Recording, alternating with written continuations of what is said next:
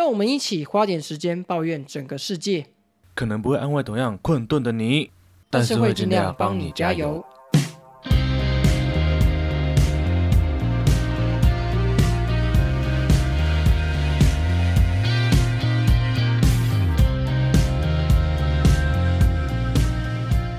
大家好，我是吃春样。大家好，我是花莲王。今天呢是二零二二年的二月九日晚上的十点半，这是初几啊？今天 初十吗？我不管初几，我要先干你一波。妈的嘞！刚刚录音前居然跟我说今天没有什么录音的能量，因为明天要开工。没有，明天是后天要开工。我在此要代表广大的劳工阶级们干死你！妈的嘞！我们早就开工了，就你妈的太爽了吧？怎么可以这么晚才开工啊？干！我看你是在臭，没错，干！妈的，就臭你一波，然后再臭苗栗国一波。苗栗国是做什么的吗？他们难道也没有工作吗？我觉得他们有工作，但有没有好好工作我不确定。就是我今天中午在跟同事吃饭嘛，啊，就聊一聊，同事就问说，哎、从南到北啊，有没有什么好玩的地方？然后我们就讲讲讲讲到都不去。他说，哎、苗栗好像没有什么住的地方、哎，我就说，对啊，苗栗就是这个没有人要去的地方啊，然后连病毒都不想去。你看最近那个确诊的部分，就只有新竹跟台中有确诊，你看。苗栗国就是没有确诊的部分，结果我一讲完，下午两点 CDC 记者会，苗栗出现两百多天以来第一个确诊案例，我快笑死、欸！你这样子真的是乌鸦嘴。我看花莲国的人一定很爱臭苗栗国的人，大家去那边哦，住饭店出示的不是身份证，是护照啊！我跟你讲，花莲不需要这种臭法，花莲自己就可以臭了。我就是之前就是过年的时候就回花莲了、你有回花莲吗？我没有回花莲，因为我爸妈来台北。我跟你讲，因为我过年这期间，大概我去了大概三四次东大门夜市跟我们的香榭大道这样子。我这实际走过，真的是觉得它就是一个随随便便弄好，然后就要强硬要开工的一个状态这样。然后不管是地砖啊，还是什么。周围的一些建设跟铺设，就是它整的个整理都非常的粗糙，就感觉就是哦，我做了七十趴，但是你知道大家都为了要看这个东西，就去赶快把它硬要推出来。它其实很多东西我就觉得还没有弄好，而且实际上就是真的还是很丑，丑到不行。然后我还跟我爸妈就是一起去夜市这样子，就想要吃个东西。然后我走一走走一走，我想说，哎，我就检查一下我们这个地砖。这个地砖不是说千年不坏嘛？啊，走没两步有一个地砖直接凸起来，不是那种围凸哦，它凸起来还有一个三角锥在它旁边，因为那个实在是会干扰到行人的走路。然后我就想，我就把它拍下来，是一种障碍赛的概念，对吗？对，没错。然后我就把它拍下来，然后想说，哎，我之后可以保留下来这样子，因为我就想说可以呛一下它，就再走两步，干下一个地砖直接裂掉。边边角角，是直接有一个大裂痕的。那我想说，看所谓的千年不坏是怎样？有个蠢的人家在玩那个什么鱿鱼游戏，里面不是会有一个踩木箱、木板什么的？，最后最后那几关嘛，对不对？踩玻璃，它直接破掉，对啊，对，那是香榭大道吧？我怀疑在花莲取景。我看是花莲国想要走一个寒风的方向哦。没错，你还敢学啊？而且我跟你讲，我那天去夜市的时候，我也是觉得有一件很不爽的事情，就是因为我那时候就很想要吃那种碳烤鱿鱼干，你知道吗？就是把鱿鱼晒成干。然后我就看到有一家有，他就跟我说，这样子的话，那没有十个卖你一百五。我想说，干我又吃不到十个，我只是想吃一下而已啊。我就说，我可以买个五十块就好，五十块其实也很多了，对不对？对。然后我就说，我可能买个五十块就好。他就说不行，我们只能卖一百五的。然后我就就觉得说，干这个阿公有傲骨，我要比他更傲。我就说好，那我就不买。但是我其实一直在偷看他，就看他眼神。他就说哦好啊，然后我就路过那家店，然后一直偷瞄他，然后他也在偷瞄我，但是我们两个都没有都没有说要怎样，跟你们我叠对叠哦。对，但是我小时候其实南明公园就是以前的夜市那边，它就有卖炭烤鱿鱼，然后那个鱿鱼十块好像就有两个小小的，我就很喜欢吃那个。我就是我小时候的，就是梦想，去那边一定要买。结果到现在一定得买那种成对，但是那个咬其实你知道，嘴巴很酸，就是那个咀嚼肌会超酸的，它就有点像是那种很硬的那种口香糖，但是它有鱿鱼味的感觉。瘦嘎啊，瘦嘎，对，瘦嘎走你这样，然后我就觉得很想吃，但是又吃不到，我干，我就觉得很不爽。因为在花莲现在没什么地方有卖，这是一个地方。然后第二个我知道是在光复糖厂那边，但光复糖那个鱼腥味超级重，哎。这不是抱怨哦，我只是在不跟你分享。我在花莲过年在干嘛？我有要抱怨的。那这样我们今天的抱怨会非常丰富哎。对，非常丰富，超丰富。过年完开工就是很多抱怨的事情的。好了，那我讲那么多，就是分享一下我过年遇到的一些事情。那我们要进入下一个主题，请问你本周的抱怨是要抱怨什么呢？哦，现在是一个正片开始的概念。没说要交给花莲王好好发挥，因为花莲王是那个真正有在工作的人嘛。没错，我开春第一个抱怨就是我荧幕坏掉了，我工作的荧幕坏掉。我就是进去公司，通常第一件事情就是先先放包包嘛，然后再就是开电脑，然后就开开，哎，电源正常哦，然后我就开荧幕，奇怪，荧幕怎么按了十秒钟都没反应？我再按一次。怎么按，怎么开关都没有反应，然后就发现，干，我的荧幕好像真的坏了。开春第一炮就是直接先换一个荧幕再说。它真的原本就是一个好荧幕吗？还是就是烂烂？原本就是一个堪用的荧幕这样子，但也不会说什么到。秀逗都是正常的一幕，没想到过一个年一幕就坏了，然后我就花了半个小时到一个小时时间去弄那个荧幕，然后换一个新的一幕过来，这样子，这样不知道是好还是坏啦。然后这是我第一个的小抱怨，所以这是你开春第一炮，你还有第二炮跟第三炮啊？对我听起来好像色色的，很会打炮啊！哦，你猜啊？你不能这样，这是个儿童视语的节目，会有国中生在听你，不要这样好不好？毕竟最近我们 IG 好像蛮多国中生来帮我们按赞的哈。对，我觉得突然很喜欢国中生。哎，以前都会加入那什么国中生开喷的这个社团呢。现在好像还有就是偶尔会有活跃的感觉，我那时候觉得好笑了。但相信我们的国中生都是优质国中生，真的非常浪漫。好了，扯远了，扯远了。那我第二个要抱怨的就是过年大家一定会出去走村嘛。然后我们可能就会去一些景点，这样子，就跟我女朋友去老街，就是各式各样的老街。然后我深深体会到各地的老街真的是体验中华民国之美耶。什么是中华民国之美呢？第一个颠簸的道路，然后再加上各种岔出来的摊贩，行人要跟汽车、摩托车争道。第二个就是，如果你有去公厕，你就会发现那个公厕就像被炸过一样，那个不知道怎么样哎，大大便都不会对准的，你知道 大便就是那个马桶就是长长的，总是有人可以大到就是离马桶二十公分的距离，然后再用无数的卫生纸去把它覆盖住，你就会看到那个卫生纸整个整个把马桶盖住，这个不知道怎么上哎。然后第三个呢，就是如果你有去海边。你就发现那个海滩永远都是黑的，然后一堆垃圾，然后还有不知道是不是移工还是台湾人在那边放鞭炮，然后直接吓死大家哟！真的是完完全全体会到台湾最美的风景就是人。我跟你讲，台湾的公厕我只推彰化田尾的公厕，你知道为什么吗？因为 他们的移动厕所上面。那移动厕所上面有阿嘴的大头照，田尾在地的英娜，我真的觉得超好笑。我只推他那间厕所。田尾在地的英娜，关心你尿尿的地方，不是骗你尿尿的地方。哎，我真的很想去，我以后找机会来去一下。真是快笑死！不过，但是无法接受台湾的公厕怎么可以脏的那么夸张？其实就是那个啦，中华民国的真滋味，这样就会被长辈说，嗯，这才有过年的味道，就是尿骚味加这些垃圾，还有就是大家乱停车的干掉声。然后各种喇叭声啊，然后干掉新人的那种，完全无法理解。我我先来停的啦，我先来停的啦，裸枪裸枪，不干你娘！我看是棒球都要出动哦。反正台湾棒球是国球嘛。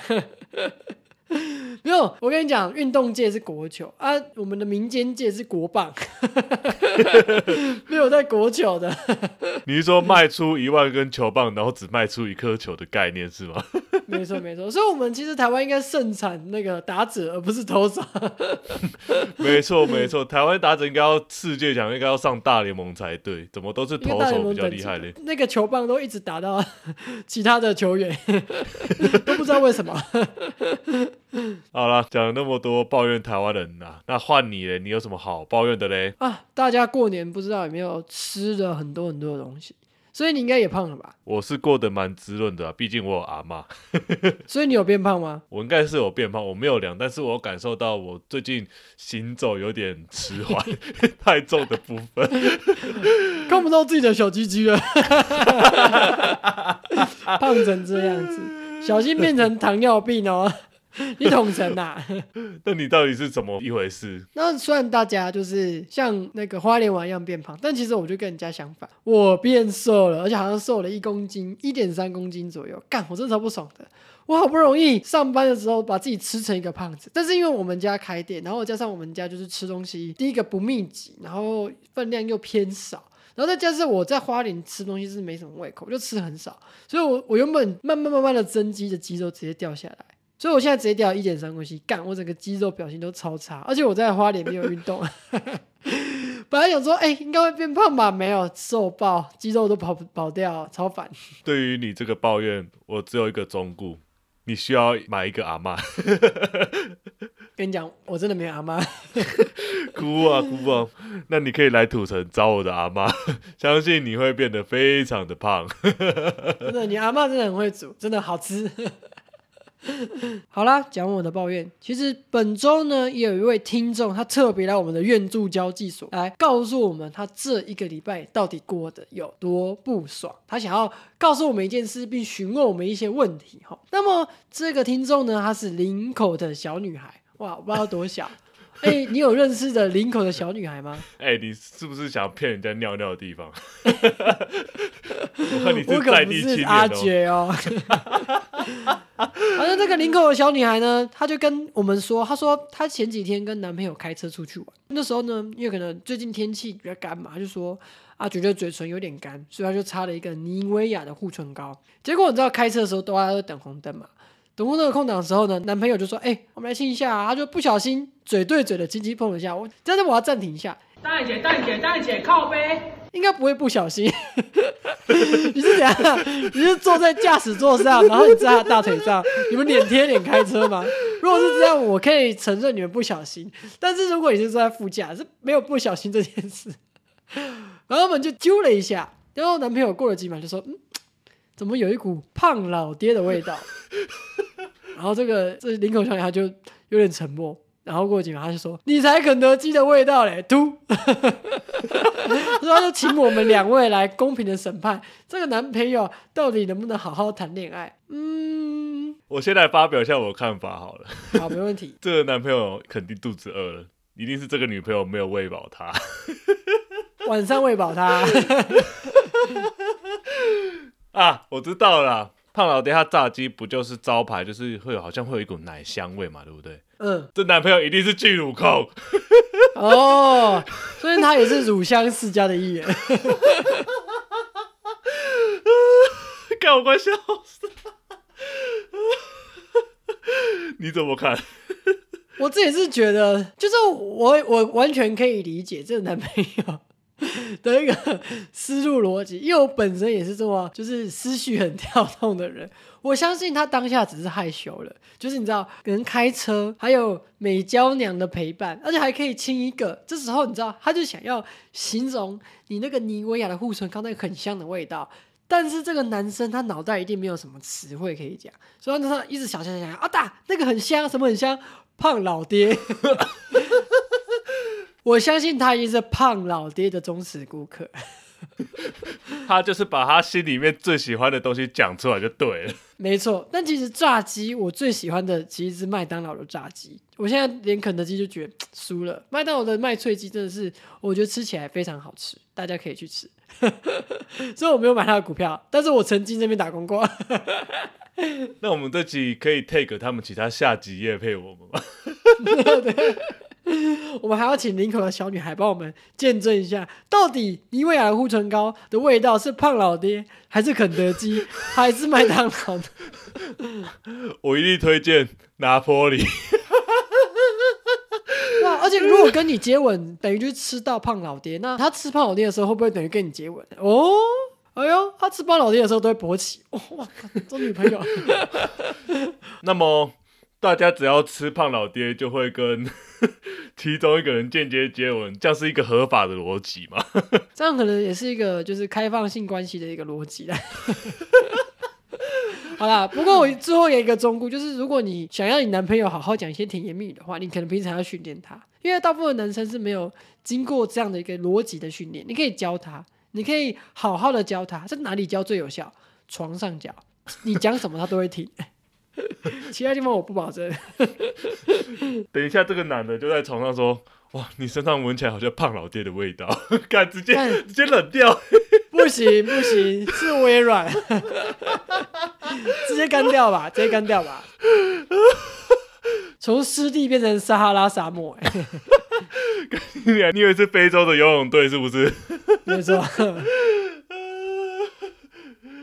好了好了，我们该进入到下一个环节了吧？因为本周的愿助教系统实在是太悲戚了。看这是有够好笑，就是笑到美丁美当了。好了。那花莲王本周的好心情实验室，你要推荐的店家是？我这礼拜要推荐的店家是魔子。魔子呢，要说它是面包店吗？也不完全正确。咖啡店吗？哎，也好像也不完全正确。食堂吗？哎，好像也不完全正确，因为它是一个三个融合在一起的一个店面。那我会发现这间店其实是我一个朋友告诉我的。据说我现在去的这个已经是。模子三点零的版本，那它这一开始是一间私厨，然后也有到永和开过。那它现在的位置呢？它其实是在故宫的上面，其实离我们某一位好朋友的家蛮近的。对，大家如果有兴趣的话呢，可以去听我们好朋友系列来猜猜 是哪一个好朋友。那它其实离捷运站不会到太远，大概搭公车二十分钟。可是它却是在一个没有什么人会去的地方，所以我觉得到那边可以有一种转换到世外桃源的心境这样子。我先讲一下，我去的话，我都会点它的咖喱饭。它的咖喱饭呢，我每次去我都觉得，哎，老板，你的饭给太少了吧？因为那个酱真的太香、太好吃了。它是日式的浓咖喱，然后里面呢，它的主菜会是有就是那种粗脚的猪脚肉。那浓咖喱加猪脚肉之后呢，哦，那个有一点辛辣的味道，直接刺激我的味蕾，我食欲都被打开了，我就一口接口，一口接口，一口接口。吃它的咖喱饭呢，一定要搭配它附上的那个渍物，然后就会那种咸辣咸辣的口感，就会一直让你想要一直吃下去吃下去，然后哎，忽然咖喱饭就没了这样子，然后我就觉得啊，快乐时光总是这么的短暂。那它还会搭配着半熟蛋哦，吃下去，然后咖喱味加上浓烈的半熟蛋的味道，不仅口齿留香，而且那美味更是深深的烙印在我的脑海里。那我刚刚讲了，它除了是食堂，也是一间面包店。它做的面包呢是比较偏欧式的面包，有佛卡夏啦，有海盐卷啊，有香肠卷啊这些。那我先讲一下它的佛卡夏。它的佛卡夏呢，有着脆脆的外壳，里面呢却是柔软的，而且它底下会有一点那种盘底的酱汁哦，真的是妖兽赞。我最喜欢吃的是培根口味，因为它培根口味呢上面会有厚切的培根。蘑菇跟洋葱，去外面吃什么培根面包，一般都是给薄的培根，然后就觉得吃起来就很空虚，然后就薄薄一小片，煎过之后又缩得更小，跟五元硬币大小一样小，真的是吃起来就很虚。可是呢，它的培根呢，哦。超大一片又超厚，那个培根大概有零点五到一公分吧。吃起来口感又很薄嘴，培根、蘑菇、洋葱这三个加起来味道超级有力量。再来就是它的海盐卷，它海盐卷的可爱可爱，就是那种都像一个蚕宝宝一样的形状，就是圆润圆润的，就是一个简单的海盐味道，再加上软 Q 的面包，它不是走那种华丽的风味去吸引大家的目光，而是用那种清新简单的风味就可以虏获大家的芳心。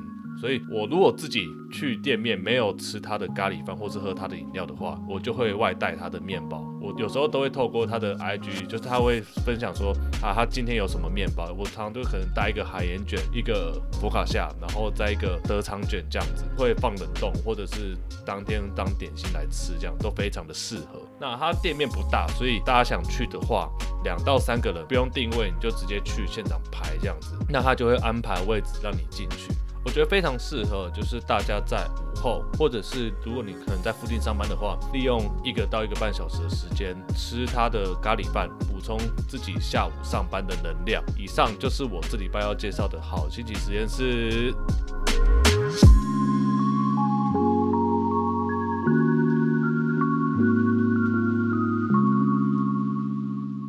又轮到要推荐本周的 podcast 的时候啦。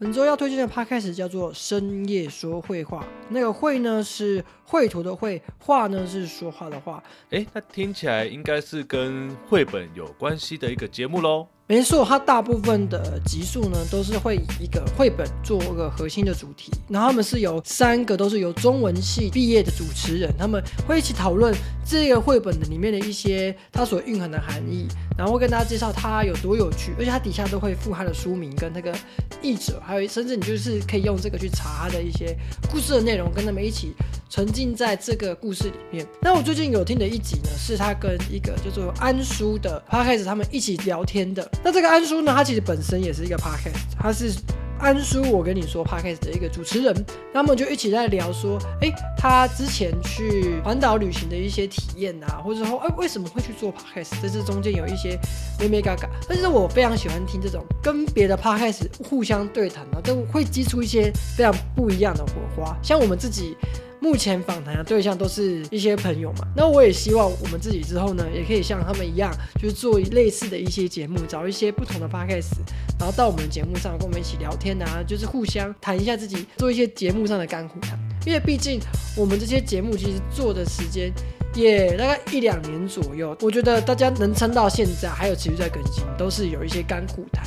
那他们也是，我觉得经营的非常不错。他们的不管是追踪人数啊，还是就是有在关注他们人数，都是我们的两倍以上。那我希望我可以把他们当做我们的目标跟前辈，然后像他们一样，能达到这么好的一个品质。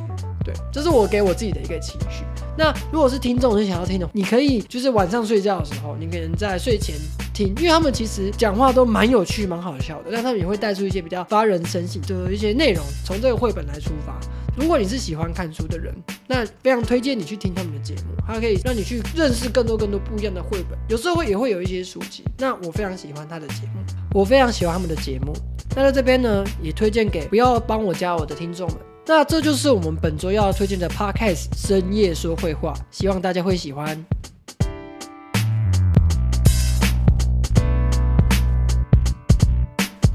到了我们每周时事议题分享的时间啦。那第一则时事呢，是我们中国特色主义冬季奥运终于开幕啦！哇，中国最近因为开幕了冬奥，非常非常多的争议的，不止中国，台湾也一大堆，对不对？我看我们是少一个成员的吧？我们没有滑冰的选手参加奥运吧？那是中国的选手吧？是中国选手，我们已经被那个牧师招募了。那个世纪帝国的哦，我知道会召唤，召唤，招响，笑死哎！被招响了，在哭啊！我跟你讲，这个件事情呢，如果听众不知道的话，我们可以帮大家分享一下。就是我们台湾的滑冰选手，他在去中国好像是熟悉场地或是练习的时候呢，他其实。滑冰选手他们都有一个传统，就是会互相交换各国的衣服嘛。但是这个台湾的黄玉婷选手呢，他就穿了一个中国队的衣服，他们滑冰衣在那边练习。其实那个穿那个也无伤大雅，但是呢，他事后还把这个照片 PO 上了脸书，PO 上他的社群媒体。有些人就是在底下就觉得，哎，这样不太妥。他的回复也让人家觉得说。就是没有什么政治感受，甚至就是不把它当一回事的感觉。其实我当下看到这个，觉得说，第一个我在怀疑他是真笨还是假笨，但是后来发现他可能其实还是蛮聪明的。我觉得他这个做法的确就是有一点像中国书城的一个感觉。毕竟你看，中国现在非常迫切的需要我们台湾的人民向他表达一点善意嘛。虽然说他可能不太清楚，台湾人任何一个人去跑去投共、跑去舔共，其实现在对台湾人整体的你知道打击感已经是非常非常薄弱了。不然你看肖志成去了，我们不就是你就舔啊，反正我们没差，我们就笑一笑，我们不差这一个人，对不对？然后谁谁谁去舔，我们也已经就是已经很麻木，会觉得说，干这个人怎么可以不当台湾人？我们以前会有这个比较激烈的想法，现在就是好不要当不要当啊，反正少一个人领鉴吧，我也没差。那你自己觉得黄玉婷这样的行为，你觉得可以接受吗？我自己基本上是不能接受，因为。即便是大家认为说，哎，我们两边敌对的感觉已经很薄弱，但是就政治现实来说，我们就是一个敌对的国家。他的回复也让人觉得说，这是一个失败的回复。为什么？因为他说，我们政治归政治，体育归体育。如果真的是这个样子的话，那么为什么我们要叫做中华台北？对啊。那为什么很多国家都要在里面变成什么难民队这些等等的？为什么他们没有自己的国籍？那就是因为这本来就跟政治有关系啊！而且我认为说你们有感情，那是你们的事情，我们也尊重你们。就是说，大家可能彼此一定都会互相有感情，我们也不反对你跟中国人交流，因为大家其实都认为说，大家一定都会私下都是好人嘛。那可是。你抛出你穿敌对国家运动衣这件事情，在你的公众媒体，这就是一个很不妥当的一个行为。我自己看网络上的言论，我最喜欢的一句话是：今天你代表国家出赛，那你身为一个国手，你基本对国家的爱国心是要有的。那他居然在这么敏感的一个议题之下，他选择用这样的方式，的确就是伤害了台湾以及人民的感情啊。就是虽然说这句话很知头知脑，但是的确是这样子。虽然说台湾人的心都很大，但是他的确就是做了这样的事情，他其实应该要直接坦荡的认错，或者是做一些弥补措施，而不是丢这种干话。政治归政治，什么体育归体育，我要归零归零高，哎，操！我儿子归孙子嘞，真的是我都没办法接受啦。那不过虽然没法接受，我也不会对他恶言相向什么，顶多就是。取消关注，大家也不用花力气在他身上，你就知道他是一个不值得的人嘛，对不对？那就我们就是把这个意义放在这里，然后我们以后知道黄玉婷这个人，他对于台湾的忠诚度是有待怀疑的。既然是这样子，那我不会建议他在以国手身份出赛，但如果他以个人的行为做出哪样的事情，或是哪样的政治书成，我是觉得没关系，关我屁事，我不会对这件事情感到有任何的，就是伤心或难过。我觉得这招是没有用的，大家应该也要有这样基本的健康心态。对，没错，就是以后他不管有什么样的成绩，不管是他自己个人的比赛，或者是代表台湾的比赛，即便他表现的再好，我都不会对他喝彩，因为我就知道他的想法了嘛。所以基本上他不会再是我支持的选手这样子，那我不会去再去关注这个人，就是这样。那除了黄玉婷的这件事呢？其实中国的冬季奥运其实也有一些些有关于中国人自己本身的一些问题存在。比如说第一个，你知道羽生结弦吗？我知道哦，超多迷妹哈他的话，我们办公室的人都会说：“哎，今年那个羽生结弦有参加比赛吗？” 哦，真的是哈的跟什么一样嘞，跟冰上王子一样。我记得他是日本非常。就是知名的美男滑冰选手，对不对？对，没错。那他的招牌就是，他只要去比赛，他一定会放一个小熊维尼在他的休息座位区，当做他的吉祥物。不对，哎，小熊维尼在中国应该是十八禁，没有没有，是全国都要禁止的，因为他涉嫌抑制某某主席，某主席。席维尼，完了，我们这个节目呢已经被腾讯自动标记为屏蔽用户了。我们损害国家利益，我们只要在香港转机，立马被国安法逮捕。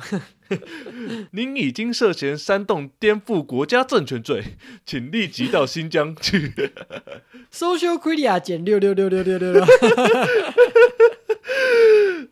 哇！但是我看到就是他的确有去比赛，去中国比赛，然后他就是因为中国有一些你知道特定的一些规定，所以他就真的没有带小熊维尼。不过我有看到他场边的粉丝中国人，他这就把它拿出来，我替那个中国人默哀三秒钟，一、二、三，好。毕竟可是连羽生节前都不敢拿出来的东西，你看他拿出来的不是小哔哔哔哔，他拿出的可是红色跟黄色相交的面纸盒呢。对，我觉得能这样子已经很不错了。中国那么不民主，哎。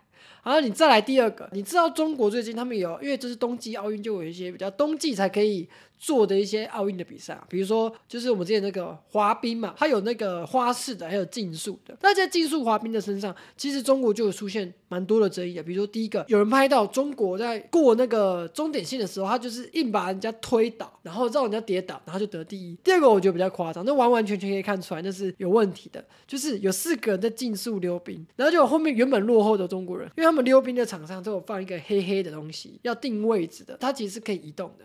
他在滑的时候，因为他们在正在转弯，他们就是你知道要压车的概念，要压压车的概念，所以每个人其实都有甩尾甩尾的。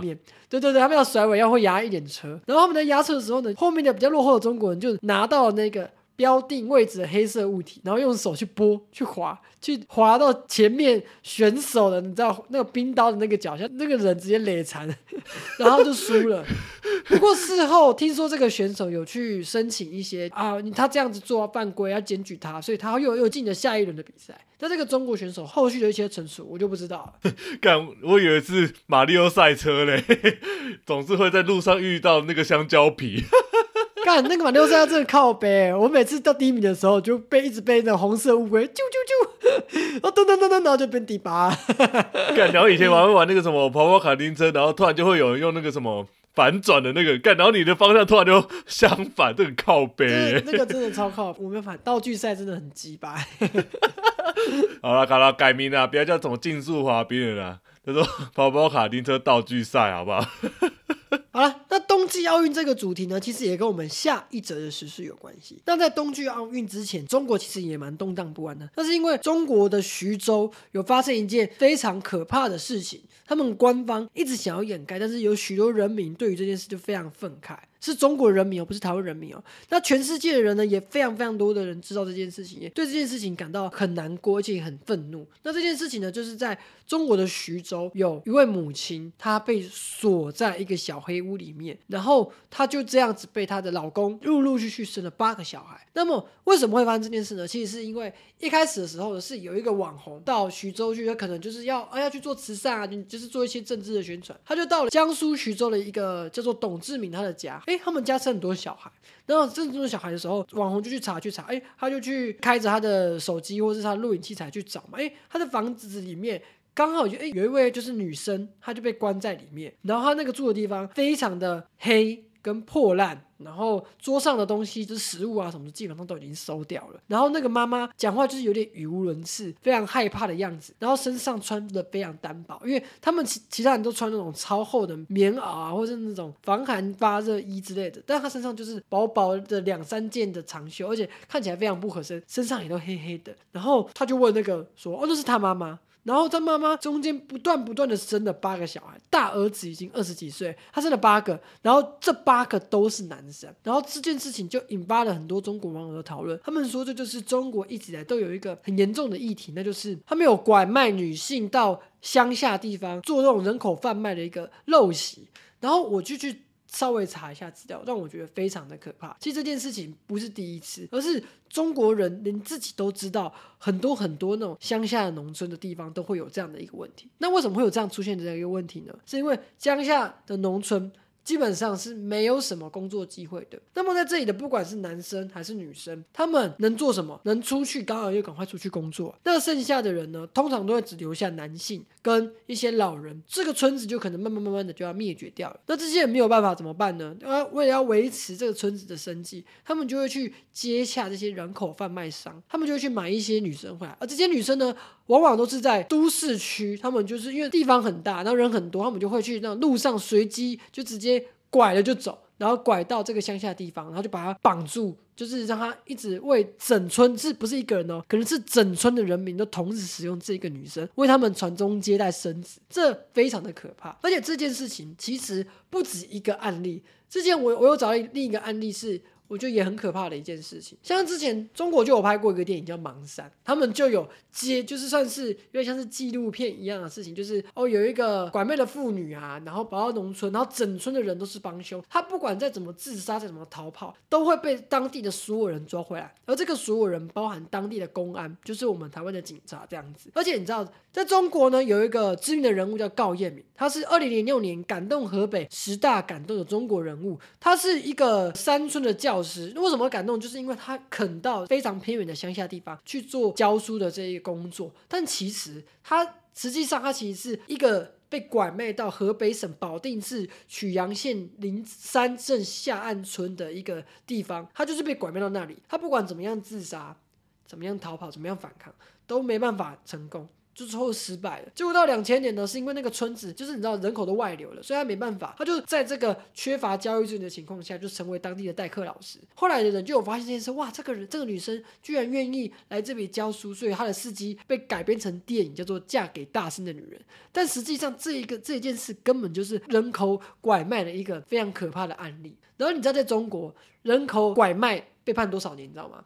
你拐卖女生，我觉得啊，如果以台湾来讲，可能应该都是至少十年的重罪吧。你说最低还是最高？最低至少十年吧。台湾来说的话，我告诉你，在中国拐卖、人口贩卖，最高三年，三年以下有期徒刑，你可以管训，或者是给他一些罚则，就是这样，三年哦。那你在中国，你乱买一只不知道从哪里来的鹦鹉。你都要被判三年，你买了两只就可能就是十年以上。如果你今天拐了二十几个女生，我跟你讲，数罪是不并罚的，你就是判最多就判三年，最多最多就判三年。所以在中国，其实光是在法律治理这个方面，他其实就已经告诉大家了，他对于这件事情完全没有任何的可信度可以存。对，不管是可信度也好。还是他的主旨等于就是他公然的告诉大家，其实你去做没有关系。之前就有一一名男生，他也是拐卖两个女生的，很小很小，但不到十岁的幼童，他本来要亲亲他们，结果后来就是有一个快递啊，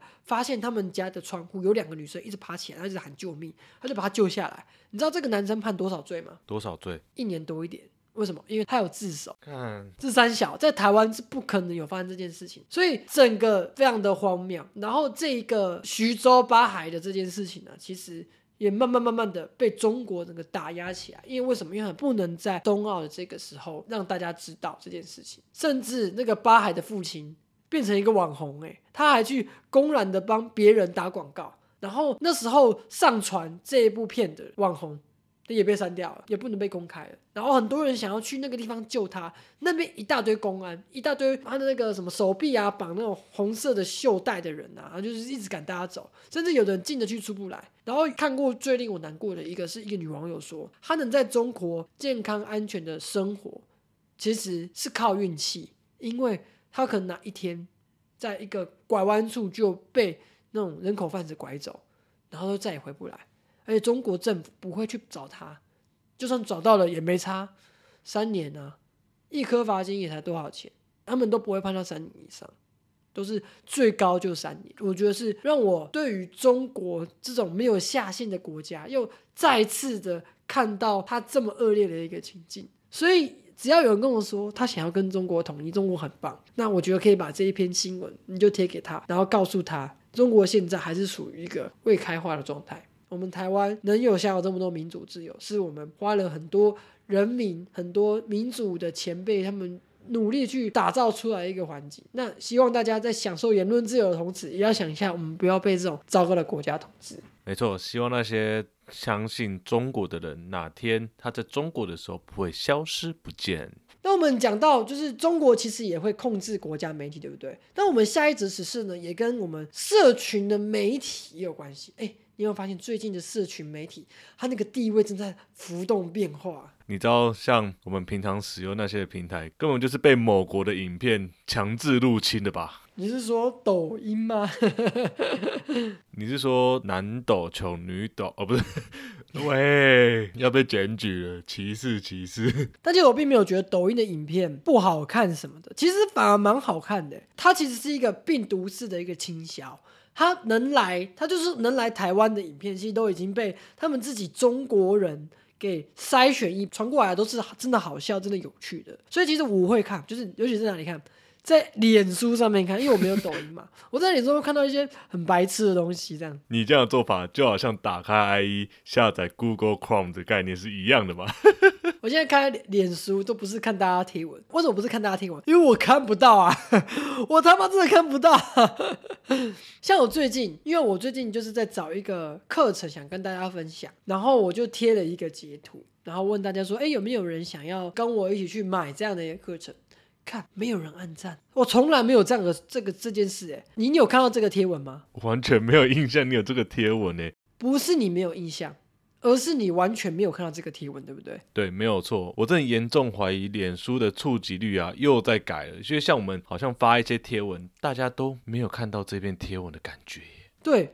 有些时候就是你，当你这一篇的贴文资讯太多的时候，他妈的直接把你触及率砍爆。但是如果你这篇贴文超短，他要把你推播出去，然后要不然就跟你说你要不要买广告，干你娘！没错没错，而且现在脸书啊，各种冲刺那些诈骗的影片啊，或者是像我最近就有看到一个莫名其妙影片，他就是把别人的影片有没有拿来盗用，然后在某一些段落。就改成他自己那个 app 的名称，然后就变成他自己的 app 的广告影片。我就觉得哇，这些盗用跟诈骗的东西一直泛滥在脸书上，难怪大家对脸书开始兴趣缺缺。而且不只是我们这些平民老百姓觉得脸书它的砍出局率非常的严重，其实很多很多的网红啊、一些艺人啊、一些明星、一些政治人物，他们都深深的感到脸书它的审查机制有很大的问题。不仅是那个触及率被改的非常严重，甚至很多很多的。你知道知名的一些网红，他们只要讲两句话就会被 ban 呢。像是之前我听过最夸张，他说他就是回一个温馨，他被 ban 两天。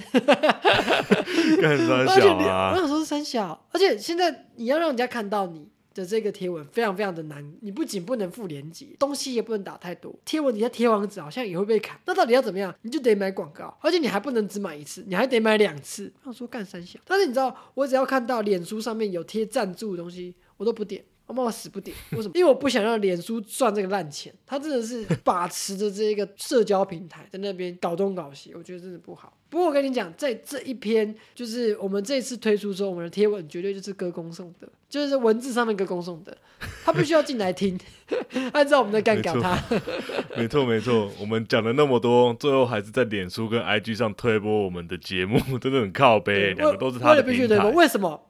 因为我们自己就是深受其害，我们之前不是有这边靠背主刻薄吗？那个触及率低到靠背，这个降一半不是吗？真的是笑死哎！我真的是第一次知道，原来我们这种没有人在听的节目也是这么的有影响力啊！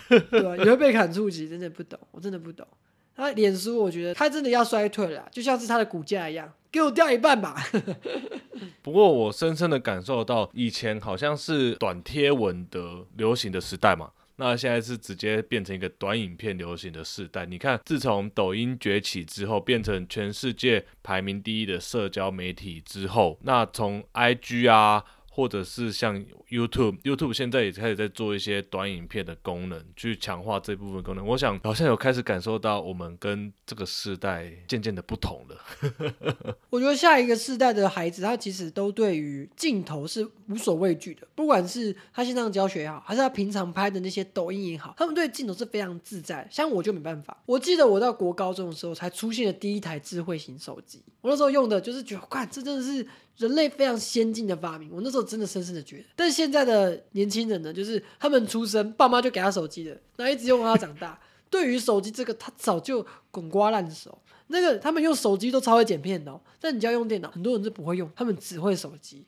用的很凶的，但我们在电脑上面，因为电脑其实没有那么人性化，所以你要学要用，其实而且它的资讯又太多，很很难去查找那些重点，对吧？所以我其实我不是说现在的世代很差劲，呃，或者说他们很笨，而是现在整个我们社群软体啊，就是朝那个世代的在正在做改变，像短影片。像那些就是比较要花时间编辑的内容，他们就慢慢慢慢的朝那个方向去做。但其实我们那个时代也有，像那时候我们之前有 Fan 不是吗？只是后来这个东西倒掉没了嘛，他们就跑到抖音上面去。所以其实它不是一蹴而就的，而是以前本来就红过，只是现在更适合在下一个时代，而且又有一个更适合的平台，那就是抖音这样子。那大家可能会觉得说，抖音它就是你知道中国的，就会感觉很烂。那其实它已经有分成中国版跟海外版，然后其实内容方面就有一些不太一样的地方。那而且不是所有的抖音影片都很差劲，其实有些就是蛮有内容的。那大家如果你肯放下成见的话，其实不要像我们以前那个。世代那时候的中年人就会觉得说啊，你们看这些有没有营养？我觉得如果大家可以放下心态去了解一下这个世代的年轻人他们在看什么，在用什么，我觉得对于我们世代界的沟通是 OK 的，是好事。不要像那些 PTT 上面的恶男，或者那些你平常讨厌的大人们，然后他们不屑你在现在在做的事，你觉得是没有录用，不要像他们一样。拜托你，抖音也许崛起，也许你觉得看不惯、看不睡，但是哎，也许你可以尝试多了解一下。虽然我也没有完全投进去，但是至少你要保持一个开放的心胸嘛。因为我相信，脸书跟 IG 的衰退是势在必行的，它应该没有办法维持很久了。对，就是避免像我们那些讨厌大人说啊，你怎么总是在相信网络上那一些东西，然后没想到他们自己就是 最相信网络上那些东西的，会被那种赖讯息骗的。对对，没有错，没有错。我觉得就是真的是不用喜欢，但是你至少要去知道这个东西到底在干嘛，以免你被。接下来这个时代所淘汰，我觉得至少要是这样的一个做法。虽然我自己不会去用，我自己也不喜欢抖音上面这些风格，可是有时候我还是会看啊，或者是拿来笑一笑也好。你看，像我们之前讲过的，我站在云林那个也是从抖音那边开始出来的，就是有时候好笑好笑啊，但是就不用完全的排斥这个东西，毕竟它也是接下来这个潮流流行的东西嘛。或许。诶，十年后，抖音这个东西也被淘汰了，可能是在元宇宙里面发生新发生的一个东西，也说不定。所以我觉得大家就保持一个宽敞心胸吧。好了，那本周最后一则实事是跟我们交友软体有关。哎，你有在脸书上面看到七日恋人这个粉砖吗？哦，最近可夯的嘞。七年级吼是草莓族，八年级已经是躺平族了。阿姨，我不想努力了。他最近是有办一些活动，引起的非常大的就是叫触及率啊，这才是流量密码啊！不知道有没有听众有看到这个粉砖？他在二月八号的时候，他办了一个联谊，这个联谊有两个主题，一个主题是阿姨我不想努力了，一个是 大叔我不想努力了。就是为什么会这个主题呢？就是他呢会邀请一些有钱但是比较大龄的女子或大龄的男子。然后呢，让一些想要躺平的男女生们就报名他心中所属想要的联谊场所，然后让大家自己去做媒合。你可以找到想要的 Sugar Daddy 或妈咪，而他呢，可以找到年轻的肉体。哇，这个有押韵到。那目前的报名情形怎么样呢？在于昨天截止的时候是不想努力的女生有五十七人。但是不想努力的男生有三百七十六人。哎，毕竟这个世代，你看买房，哎，动辄上千万呢。我最近看到一个新闻，写说七年级生有九成有房子，我就想，我看连五成都没有吧，真的是很可怜哎，大家。来问你，如果你有这个机会，你会去吗？就是如果你今天真的没钱，你会去吗？你说要先撇开你猜啊，是吗？而且你猜其实就是在这边联谊到的。哦，哎，难怪他那么手脚那么大，你知道，直接抖八八八给我们节目。哎，真的是有他就不用努力了耶。那不要，我也不要努力了。那要靠你猜啊！哇，那真的是要下半身努力了呢。哪一种下半身我就 不多说了。我跟你讲，你的下半身既不用努力，又要努力，就是薛定谔的下半身。这个逻辑非常通啊。不过这个情形呢，就是躺平，这个其实在我们这个世代非常非常的常见，跟就是大家很喜欢这个词。其实为什么啊？大部分原因就是因为第一个，我们的薪资水准跟我们的物价水平有一个很大的落差。那些有钱的人非常有钱，我们不管他，但是只在我们这个社会不到零点零一趴。但是那些没有钱又困苦的广大的蓝领阶级，或者你知道误以为自己是白领阶级那些穷鬼，就是超可怜的。看你有然后够坏，花钱又大手大脚，然后又存不到什么钱。那个房子，以前的房子，我最近有看一个新闻，他说他在龙潭买一个豪宅，七十二万，那时候薪资水准，他他的月薪三万多，干那时候三万多就现在六万，但是。那时候的七十二万才现在几百万而已，跟不到一千万。那买一栋豪宅来住，现在那一栋已经要两千万嘞。我想说是三小，干你娘嘞！我们的薪资跟不上我们的物价，我们物价更跟不上我们的房价，真的是太夸张了。而且我跟你讲，以前的人的欲望也是跟现在也是不能比的。现在东西又多又好啊，又贵，所以产生了一堆贫穷贵族，你知道吗？月薪两万八就是最低薪资，然后每个月月光族，但手机 iPhone 十三 Pro Max，而且还是一 T 的，一 TB 版本的，然后手上的咖啡永远都是星巴克，然后在那边整天喊哭穷，然后小额借贷收机车骑 GoGo 了，而且。为为什么要骑 GoGo 不骑其他的那个电瓶车？就是因为 GoGo 才吵啊！尊贵不凡呐、身上的衣服永远就是在换，一直在 Zara 或者是 Uniqlo 一直狂换，或者是买一些有的没的包，然后吃东西大手大脚哦，就吃好的，一餐吃个五六百块，在台北是平价美食。哇，这是平价跟奢华的对决啊！然后房租又被房东剥削个几万块，看是能存个屁呀、这个年轻人，你要说他们不想努力是很认真的，因为他们努力赚个六万，还不是被剥削走？那能买到房吗？他能是成家立业吗？干更不可能。在台北能成家立业的，就只有在台北买房的人。而且在台北买房的人很大一部分就是家里有房，所以台北人可以一直在台北，其他地方人就算了，都不是纯血的。难怪除了台北以外的都是南部啊！都是南部，因为在台北没有房子，都是南部啊。你不是纯血的台北人，这是怂彪彪。我真的觉得很可怜啊！我们这个世代哈，你刚刚讲的嘛，再怎么样努力都买不到房，无法成家，倒不如就好好的花钱，就是让自己过得更快乐这样子。像我身边就有一些朋友，他们就觉得说，反正自己这个薪水也没办法结婚，那干脆每天吃好一点啦，或者是打什么游戏啊，让自己更快乐。真的是我们这个时代没有办法的选择啊！我只能说啦，我觉得这个活动有那么大的回响，你不要想说都只是因为我们年轻人就是很草莓，就是很很软弱，就不坚持，或者是说什么我们都不肯付出，但其实是因为我们付出没有得到任何一些比较好的回报，不管是读书也好。还是我们工作也好，其实我们都已经认清一个事实，就是我们人生一睁眼一开始，我们大致上的路就已经决定的出。